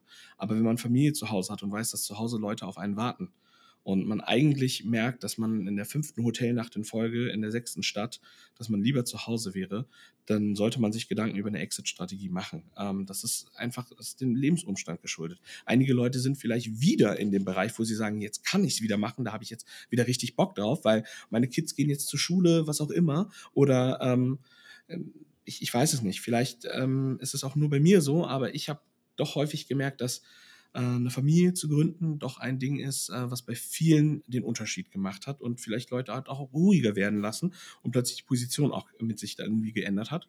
Mhm. Ähm, wir kennen alle genug Leute, die ähm, dieser Job auch verändert hat und das sollte was sein, was man vorneher wissen sollte. Also wenn man wenn man viel Zeit zu Hause verbringen hat, wenn man, weil man seinen Hund so liebt, das ist, das ist nicht der Job dafür. Und ähm, das sollte man sich, glaube ich, als junger Mensch, wenn einem dieser doch sehr privilegierte und am Ende des Tages wirklich coole Job auch äh, sehr erfüllend, äh, total. Für eine gewisse Zeit war das ähm, das Einzige, was ich machen wollte. Und das war total das Richtige.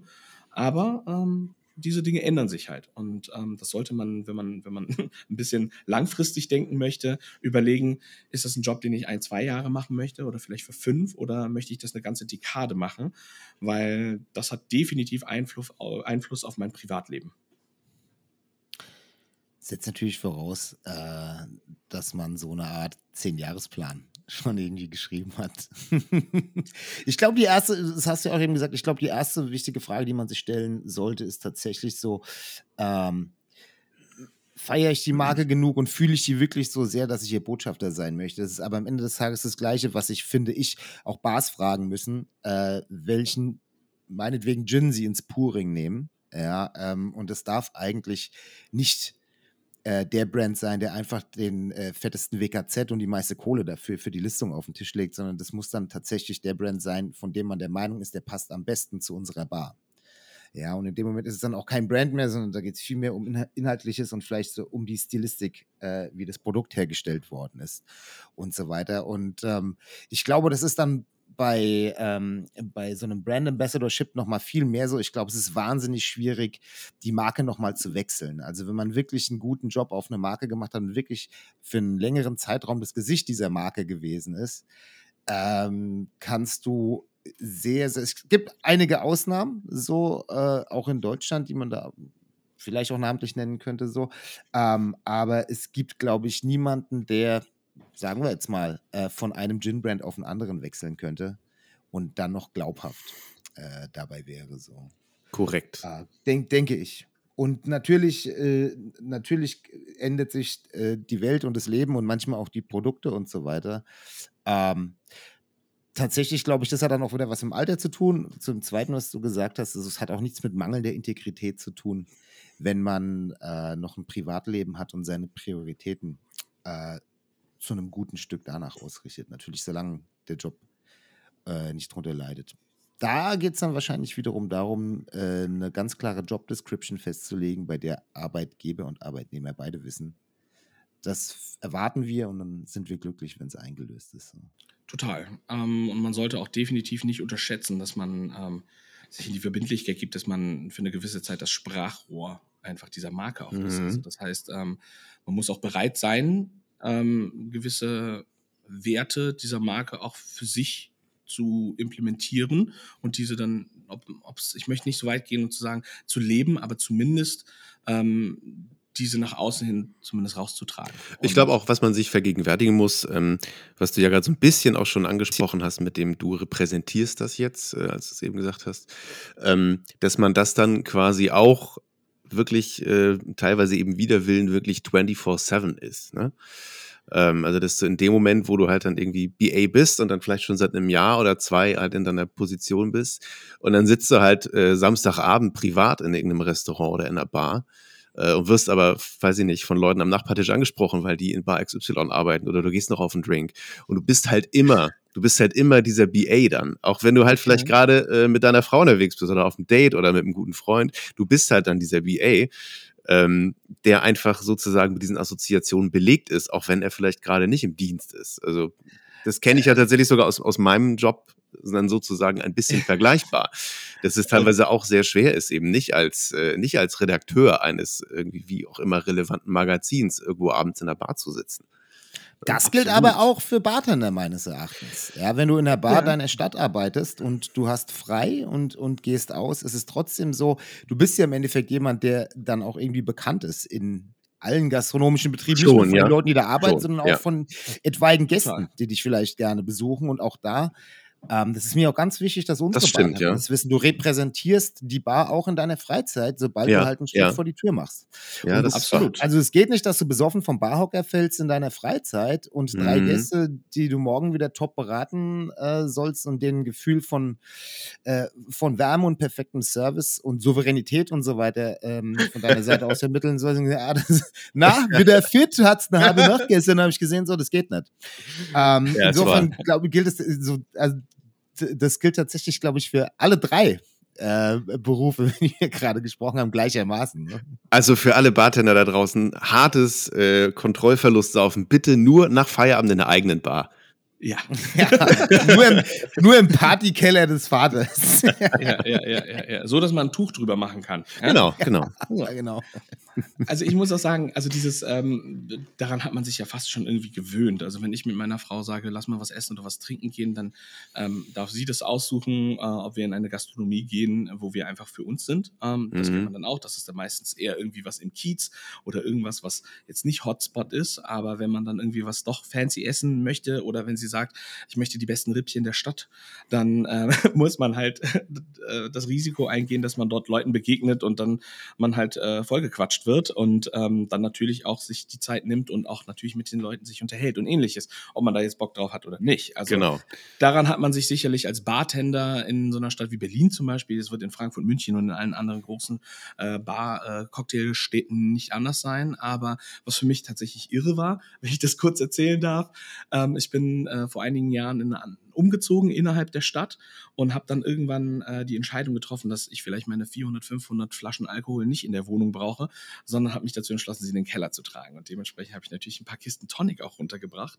Und ähm, mein Nachbar hat das äh, äh, gesehen und äh, hat sich ein kleines äh, ein Foto gemacht, ohne dass ich mitbekommen habe von der Tonicflasche und hat dann gesehen im Supermarkt bei sich, dass es dieses Tonic gibt und hat danach gesucht und ähm, hat dann einen Aufsteller von mir neben dem Produkt gesehen. Und mich damit natürlich dann konfrontiert, äh, indem er ein Foto gemacht hat von sich und dem Aufsteller und hat mich dann im Flur und äh, das hat dann irgendwie in der Nachbarschaft die Runde gemacht und dann war es irgendwie witzig, dass meine Nachbarn Fotos ähm, von sich mit mir als Aufsteller hatten und plötzlich war es dann einfach gedroppt, weil also ich wusste über meine Nachbarn nicht unbedingt, was sie arbeiten und ähnliches und dann bist du äh, rumgelaufen und dann war ach guck mal, da ist der Limonadendude. Das war Ja. natürlich irgendwie schon ganz witzig, ne? ähm, Die Schattenseite der Prominenz. die Schattenseiten der Prominenz, ja, ja, ja, ja, ja, ja. Erst mal ein paar Autogramme auf Babys, Popos und so weiter geben. Ne? Und dann Fühlt sich nur am Geht's weiter. Anfang so.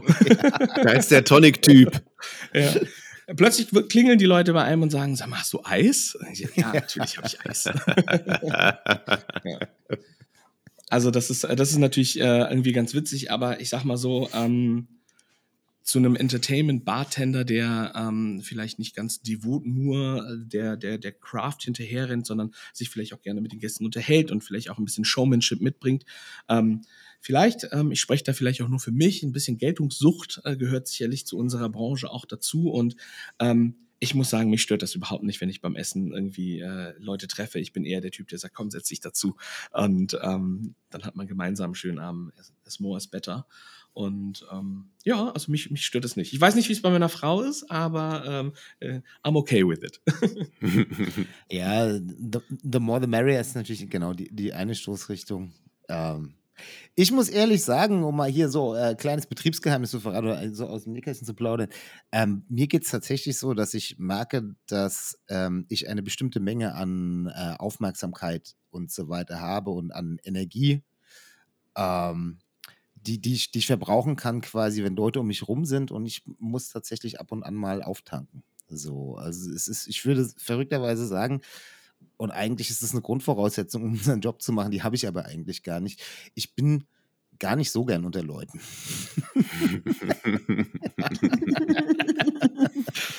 Na gut, aber es hat ja am Ende auch nur was mit Professionalität zu tun, dass man das in dem einen Kontext dann eben macht und kann und vielleicht auch gar nicht so als Belastung ähm, wahrnimmt. Das, mir geht es nämlich teilweise auch ganz ähnlich, muss ich sagen. Es ist keine lästige Pflicht, äh, unter Leuten Genau. zu sein, aber ähm, auch da, die Pausen machen es. Du hast vorhin gesagt, Pum, so ähm, ein Gegengewicht zu schaffen und mal in, so ein bisschen enjoying the silence äh, ist auch ab und an tatsächlich nicht die schlechteste Idee, glaube ich. Aber ich muss da jetzt doch auf, auf was ganz anderes kommen, weil Bonnie, du hast doch gerade ganz spannend, was hast du gesagt, Spotlight oder auf der Bühne zu stehen. Ja. Ähm, finde das ganz interessant, weil wir haben jetzt äh, eben schon, schon äh, eine knappe Stunde über Markenbotschafter, also Ambassadors gesprochen. Und das Stichwort Botschafter bringt uns ja zu einem ganz anderen interessanten Aspekt, denn du kommst ja tatsächlich aus einer Diplomatenfamilie. ja. Ähm, ähm, das heißt, äh, neben der sprachlichen äh, Kongruenz äh, vom Botschafter zum Markenbotschafter, ähm, wie, wie ist da so eine Kindheit, Jugend geprägt? Ist das dann wirklich mit vielen äh, Umzügen? Gibt es viele gesellschaftliche Anlässe? Also kommt man da ganz schnell schon rein in so eine bestimmte äh, Blase von Menschen, wo eben ja Auftreten und so Charisma eine ganz wichtige ähm, Komponente sind? Ähm, absolut. Ähm, also mein Vater ist an der Stelle nicht Botschafter oder Diplomat äh, fürs, Außen, aus, äh, fürs Auswärtige Amt gewesen, sondern äh, Diplomat für äh, Commercials and Trades, also für die klassische Handelsabteilung. Okay. Mhm. Und äh, gerade in dem Bereich äh, sind sie natürlich auch viel mit ähm, ähm, Konzernen und Unternehmen unterwegs, die dann vielleicht gewisse Handelswege möglich machen wollen von Asien Klar. in die eine Richtung und in die andere Richtung und dementsprechend ähm, andauernd waren wir auf irgendwelchen Veranstaltungen, bei irgendwelchen Eröffnungen von irgendwelchem Kram, wo man zu klein war, um zu sehen, was vorne passiert, aber trotzdem da sein musste und Hauptsache, man hatte eine Krawatte um. Also ähm, Mhm. Ich, ähm, unabhängig von meinem Vater, ähm, generell die Familie, äh, die ich in Asien habe, ähm, ist sehr eng mit der Regierung äh, verbandelt, sage ich mal so. Äh, viele Regierungsmitarbeiter, um das nicht in ein falsches Licht zu rücken, Entschuldigung. ähm, und dementsprechend bin ich, kenne ich das eigentlich von klein auf, viel zu reisen. Aber viel umzuziehen überhaupt nicht. Das heißt, Okay. also es war für meinen Vater wichtig, dass wenn das und das in, in, in Bangkok passiert oder in Hongkong, dass man dann schon äh, diesen ähm, sechs bis neun Stunden Flug auf sich nimmt, um dort diese Veranstaltung wahrzunehmen und dann noch ein, zwei Tage bleibt. Aber ähm, mein Vater ist umgezogen. Also das heißt, als ich geboren wurde, war das der Moment, wo meine Mutter und ich ähm, stets in Deutschland, in Bonn geblieben sind.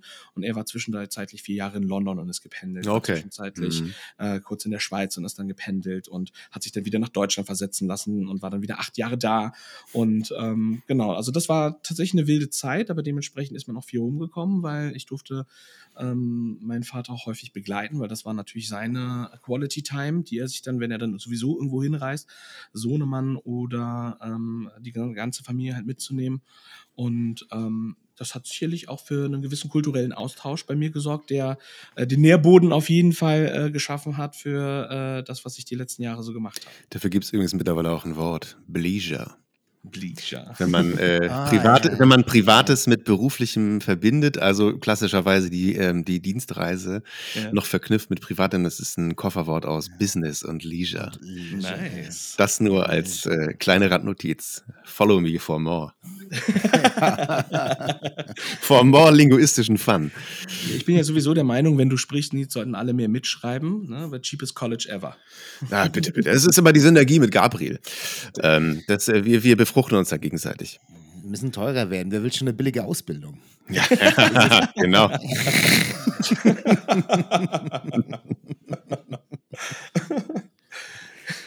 Ja, das ist hier ein bisschen, wird ein bisschen Sales machen, ne? So, Profit, Profit steigern und so weiter. absolut, absolut.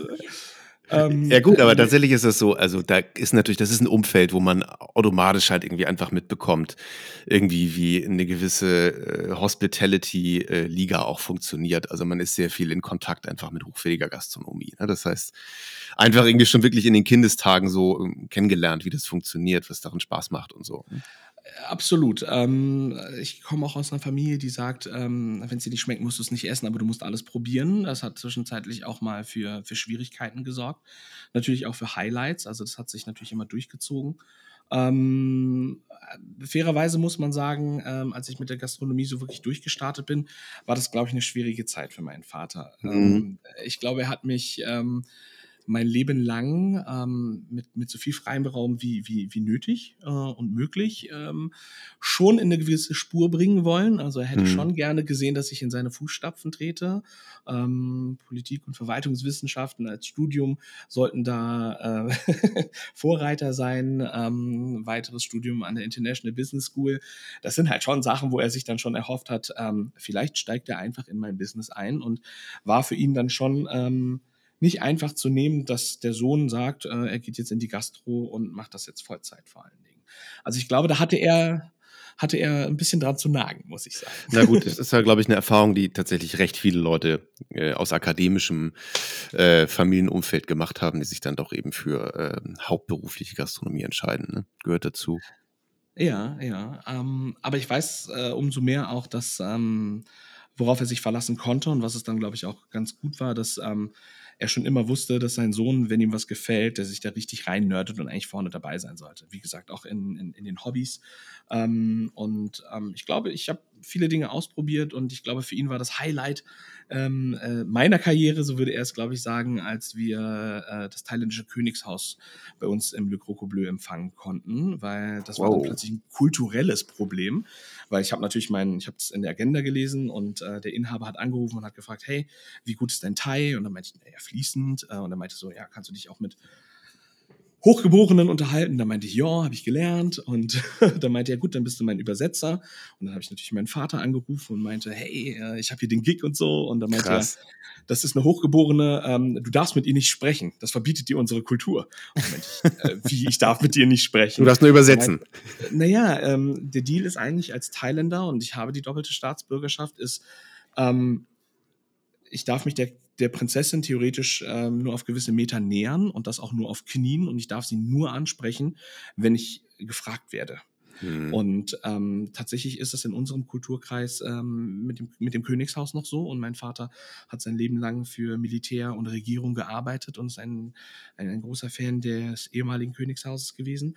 Und äh, dementsprechend ist ihm das natürlich auch wichtig. Und das hat uns zu Hause auf jeden Fall vor ein kulturelles Problem gebracht. Und ähm, ähm, ihm, ihm war wichtig, ich, ich, ich hoffe, ich darf es heute zitieren, bring keine Schande über unsere Familie.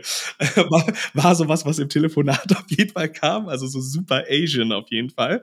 Und ähm, naja, ähm, ich, ich habe das im Prinzip am Ende, am Ende des Tages habe ich ähm, mit meinem damaligen Chef darüber gesprochen und er meinte, du, ähm, in dem Augenblick habe ich dich gefragt, ob du das machen möchtest und äh, was du noch mehr bist als äh, thailändischer Staatsbürger ist, du bist Repräsentant meiner Firma und ich möchte, dass du die Möglichkeit hast, dort zu sitzen und dabei ist ein tolles Foto entstanden, ähm, wo ich mich auf Augenhöhe mit der Prinzessin sozusagen äh, unterhalten darf, weil ich sein Übersetzer bin und das hat ähm, dieses Foto hängt halt jetzt bei meinen Eltern zu Hause und ich glaube, das war so der Moment, wo er gesagt hat, okay, gut, äh, der ist näher an das Königshaus gekommen, als ich es gekommen bin. Vielleicht ist das mit den Drinks machen doch okay. Chapeau. ja. Also, ähm, aber fairerweise muss man sagen, wenn man in solchen Kreisen unterwegs ist, äh, gerade wenn man irgendwann ein Fable, gerade als junger Mensch entwickelt für Essen und Trinken, ähm, so ein paar äh, High Highlights sind auf jeden Fall dabei, aber auch ein paar Lows. Ähm, wie gesagt, diese Regel führe ich zu Hause bei uns mit meiner Tochter auch durch, weil es uns durch mich persönlich doch durch mehr Freuden gebracht hat als durch äh, Tiefen. Ähm, also durch den Beruf meines Vaters hatte ich die Möglichkeit, zum Beispiel in Linie in Chicago zu essen, äh, mit drei Sternen. Ah, Das von natürlich- Hutz. Genau, das war ein, also, puh, also, ähm, das muss man erleben. Ich, ich, ich, ich wage es kaum in Worte zu schreiben. Wenn ich drüber nachdenke, kann ich es vielleicht schreiben, aber ähm, es, ist, es ist wirklich ein Erlebnis und ähm, das macht man nicht alle Tage. Ähm, ich, ich, ich glaube, das Merkwürdigste, was ich essen musste, war was Lebendiges. Da waren wir in Laos eingeladen und ähm, da gab es ein Gericht, das heißt Disco Shrimps und das hat mich ähm, Hört sich auf jeden Fall gut an. mutige Dinge natürlich auch servieren lassen und ähm, witzige und auch gleichzeitig peinliche Geschichte, wenn wir dafür noch zwei Sekunden Zeit Ja, haben. klar. Logo. Das Restaurant ist auf so einem Steg gebaut und ähm, das heißt, alle sitzen an und auf dem Wasser und ähm, es werden halt eine Schale serviert und dazu acht verschiedene Dips. Und das ist äh, die Idee, dass man den Inhalt der Schale in die verschiedenen Dips tunkt und isst. Und dann schütteln alle diese Dose, ja, Und ähm, ich weiß natürlich nicht, was in dieser Dose ist. Also will ich natürlich vorher reingucken. Und es sind halt lebendige Shrimps drin, die mich halt angesprungen haben.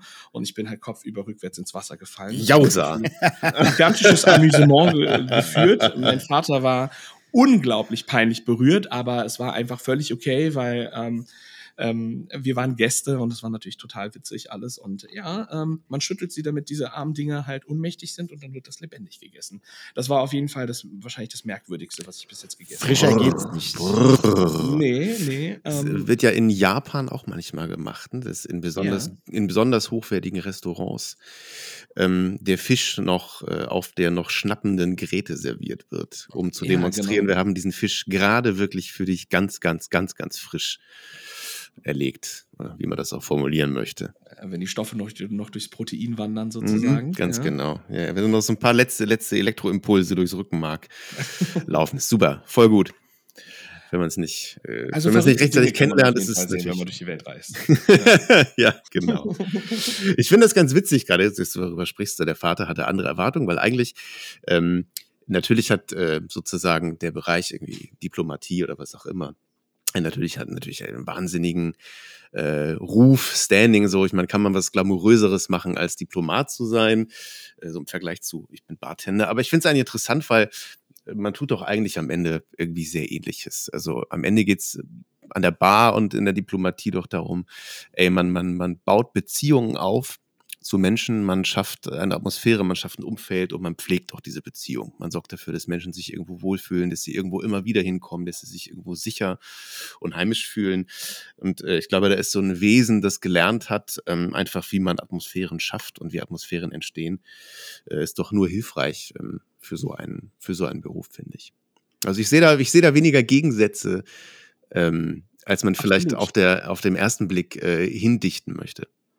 Also ich glaube, ich konnte aus der Erziehung, wie ich groß geworden bin, mit der akademischen Bildung, die ich genossen habe, ähm, habe ich, glaube ich, viel mitgenommen, die mir gerade in der Industriearbeit sehr, sehr geholfen hat. Ähm, am Ende des Tages, ob es jetzt ähm, der BA ist oder der Bartender, der ähm, äh, als Gastgeber fungiert, in dem Moment, in dem man in, in die Kommunikationsweg irgendwie ähm, schafft mit dem Gast, mit dem Kunden, mit wem auch immer, schaffen wir ja im Prinzip nur eine Infrastruktur für Interaktion. Und ähm, das ist was, was man, glaube ich, als Diplomat, wenn man diplomatisch sein möchte, ist es, glaube ich, ähm, ein gutes Angebot zu haben, was man offerieren kann äh, an Gesprächsstoff, an Produkten, was auch immer, äh, an Inhalten, die man einfach als Kommunikationsweg nutzen möchte. Und wir möchten natürlich mit dem Gegenüber einfach interagieren. Und das finde ich total wichtig. Und ähm, ähm, ich glaube, es hat mir viele Dinge einfacher gemacht, gerade im Sprachgebrauch, in der Kommunikation. Es hat, äh, glaube ich, nicht geschadet, trilingual aufzuwachsen. Ähm, das hat mich gut vorbereitet auf das, was ich heute tue. Und ähm, am Ende des Tages ähm, kann, glaube ich, jeder, der ein guter Gastgeber ist und ähm, es schafft mit Leuten, die vielleicht sonst nur schwer aus sich herauskommen und in diese Karte schielen. Also ich bin immer glücklich darüber, über jeden Moment, wenn ich, äh, ob es bei mir selber war oder ob ich jetzt einen Kollegen sehe, der am Tresen steht, wenn er den Leuten so ein bisschen was entlocken kann, ohne sie zu fordern, sage ich mal, Mhm. ähm, aber äh, dort einen Kommunikationsweg ganz individuell aufbaut zu dieser einen Person und dadurch einfach ein, ein, ein nettes Moment, also, also einen Moment schafft. Und ähm, das ist was, was, glaube ich, auch eine gewisse Kunst ist. Und ich glaube, wir merken das auch, wenn wir an, den, an einen Tresen geraten und einen Gin Tonic trinken oder an einen Tresen geraten und fantastische Getränke bekommen haben bei einer Person, die es schafft, so eine Kommunikationswege mit uns aufzubauen. Und ähm, ich glaube, das ist nochmal eine große Facette im Bereich Hos Hospitality. Es ist nicht nur, glaube ich, der Servicegedanke selber, der Dienstleistungsgedanke, sondern auch, wie schaffe ich von meiner Position zu deiner Position einen Kommunikationsweg. Und das gibt es, glaube ich, in vielen Branchen, aber bei unserer ist es, glaube ich, äh, am, am, am spaßigsten und ähm, Genau. ähm, äh, glaube ich, auch der Moment, wo die me meisten Leute in, einem, in eine Bereitschaft haben, einen gewissen Genuss einzugehen, dann vielleicht auch der Nährboden da ist, um über Dinge zu sprechen. Wir haben ja auch die besten Tools, ja, die besten äh, Schmier Schmiermittel, um äh, Konversationen und äh, Entspannung und so weiter äh, in, irgendwie herbeizuführen. Das ist die gute Nachricht. Das haben, äh, haben wir uns auch verdient. Augen, Augen auf bei der Berufswahl, wenn wir das herstellen. Ey, Ich wollte nur sagen, ich kann es auch kaum erwarten, äh, bis ich das erste Mal in, in so einer Stairs-Bar das Verkaufsgespräch von so einem schönen Rauchwein oder sowas hier mitverfolgen darf, weil das ist natürlich, wenn man über neue Dinge spricht, das, man man sieht in so einem, in, in so einem Dialog richtig, wie wie wenn, wenn ein Kollege über ein neues Produkt spricht, ähm, wie er richtig wie eine Expeditionskraft sozusagen in diese Unwissenheit des Gegenübers rein marschiert und versucht dort am besten Welle zu machen, um ähm, die gleiche ähm, die gleiche Motivation, die er selber hat oder auch die gleiche Passion, die er hat, ähm, auch dort irgendwie so ein bisschen zu platzieren. Und mhm. das ist mhm. total spannend zu sehen. Du gemerkt, Nils, die Sicker-Bewegung, sie, it's happening. Der, der Begriff des Raucherweins, der Begriff des Raucherweins wird wird konsolidiert. Oder? Ich sehe das. Also es, es spreadet sich an Paul Siefeld. Ja, genau. Es ja, spreadet sich hier. Es, es, ich habe es ja, gehört, ich fand es gut und ich dachte, ich setze es gleich um. Da ist ein Impact bei der Community, Gabriel. Da ist ein Impact. So. Darauf gibt es ein Gläslip bald ja, Pum, ich finde, äh, ich find, du hast wahnsinnig äh, spannende und ähm, vor allem so fruchtbare und wertvolle Ansichten irgendwie darauf. Und ich bin mir auch sicher, dass äh, dich die andere Seite des Tresens industrieseitig sehr, sehr arg vermisst. Ähm, Habe ich aber kein Mitleid mit. Ja? Äh, wir sind froh, dich wieder auf unserer Seite zu wählen, ähm, dass du wieder Drinks für Leute machst. Äh, und ihnen einen schönen Abend bereitest. So, es macht wahnsinnig viel Spaß, äh, sich mit dir zu unterhalten. Wir haben auch, glaube ich, so, es wird wahrscheinlich eine der längsten Folgen sein, die wir das, bislang aufgenommen das haben. Das glaube ich auch. Aber Qualität ähm, soll man auch laufen lassen. Soll man, soll man, soll man, soll man. Der Vormittag verging auch wie im Fluge. Absolut. Ähm, so ich würde trotzdem so ganz langsam mal auf die, auf die beiden äh, probaten und bewährten Schlussfragen so zusteuern. Ich habe es gerade gesagt, äh, du machst, äh, bist nicht nur ein großer Kommunikator und Botschafter auch unserer, äh, unseres Berufs, sondern äh, du machst auch geile Drinks. Wenn du dich dann für einen entscheiden müsstest, ja, den du, den du trinkst, musst du ja nicht selber machen, aber wenn du, wenn es so der eine Drink sein sollte, wofür entscheidest du dich?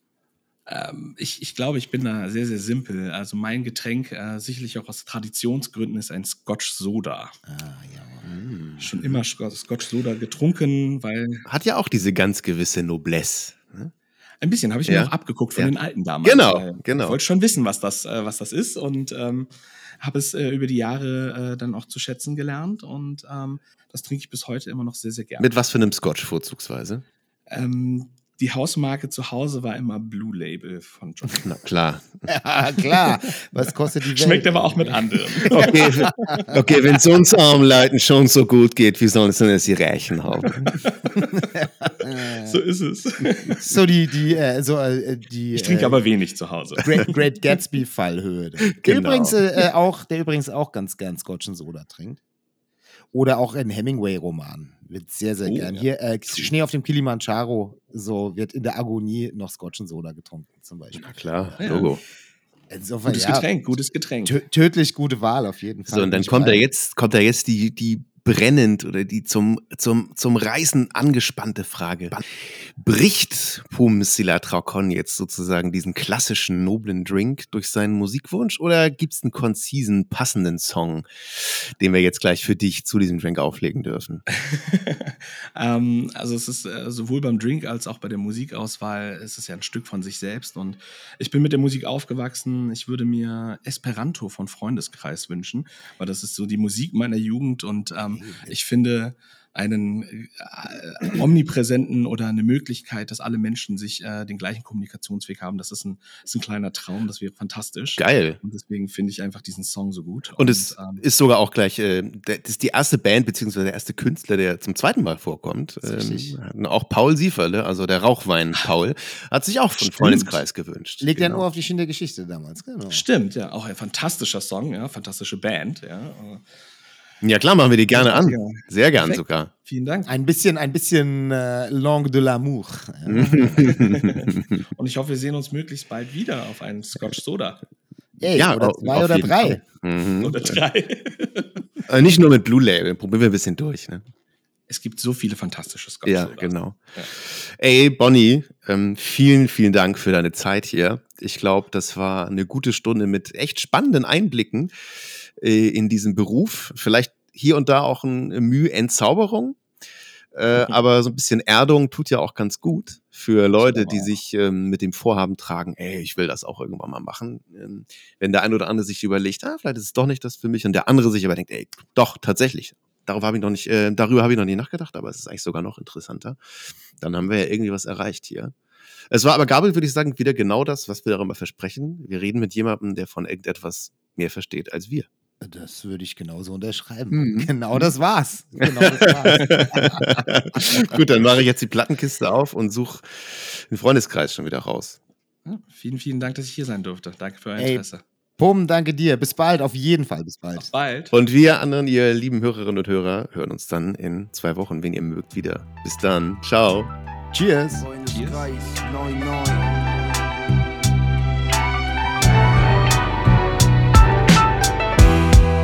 Esperanto international verständlich.